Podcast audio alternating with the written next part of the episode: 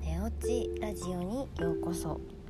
このラジオでは看護師と保健師としての経験を持つ私マユティが日々のことや睡眠のことについてお話しします。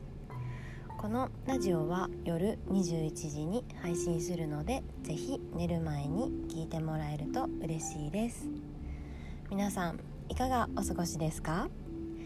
お元気ですか？はい今日はですねえーと、何事もやってみないとわからないっていうことについてちょっとお話ししたいなと思います。うん、でこれどうして思ったかというとですねあの1ヶ月前ぐらいに私髪をあの切りましてボブにしたんですね。で、まあ、ボブに新しく挑戦っていうよりもあのもともと安定していたボブに帰ったっていうようなあの私としてはテンションなんですけども、うん、でずっとこう長いの長くてこうちょっとふわふわあのくるくるみたいなのにちょっと憧れてたんですけどもそうであのそのねパーマ当てたりとかのしてみたんですけどもあの髪質的にちょっと私が思うイメージにはなかなかあのとなんていうんだキープできなくってそうその美容院行った日とかはやっぱいい感じになってるんですけど、うん、あのそれをね持続する自分であの持続するっていうことが私は難しかったんですね。うんあのパーマがいけないとかじゃなくてその自分の力で持続するっていうのが すごい難しかったんです、うん、自分でセットするとどうしても寝癖みたいになっちゃってちょっとなんか違うなみたいになってて。でそう。であのってなるとやっぱ結局結んじゃったりとかってなっていつも同じような髪型にあのなってたんですね。うん、でこうボーブに戻してやっぱりあの安定だなっていうふうに思うのとあのやっぱ自分にこの髪型が合ってるんだなっていうふうにあの感じて、はい、あの落ち着いております。そうであのやっぱいろいろやったけどこれが一番髪の毛のセットもしやすいしあのー、なんかそう落ち着くんですね。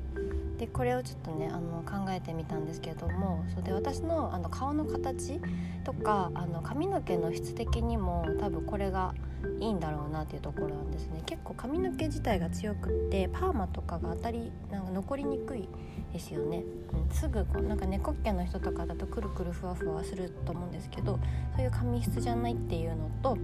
あとあの顔の形的にもこのボブが似合うっていう風にこの間教えてもらったんでああそうなんだっていう風に思ったんですね。うん、であの睡眠のこともねちょっとこれにやっぱ近いなっていう風にあの思いました。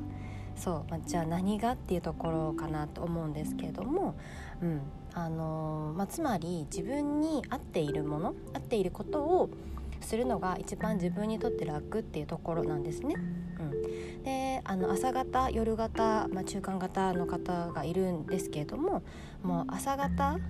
じゃなく夜型の人がもう自分は朝方だみたいに朝方になるべきだみたいに思ってずっと朝方に向けた生活とかをしているとやっぱりそれって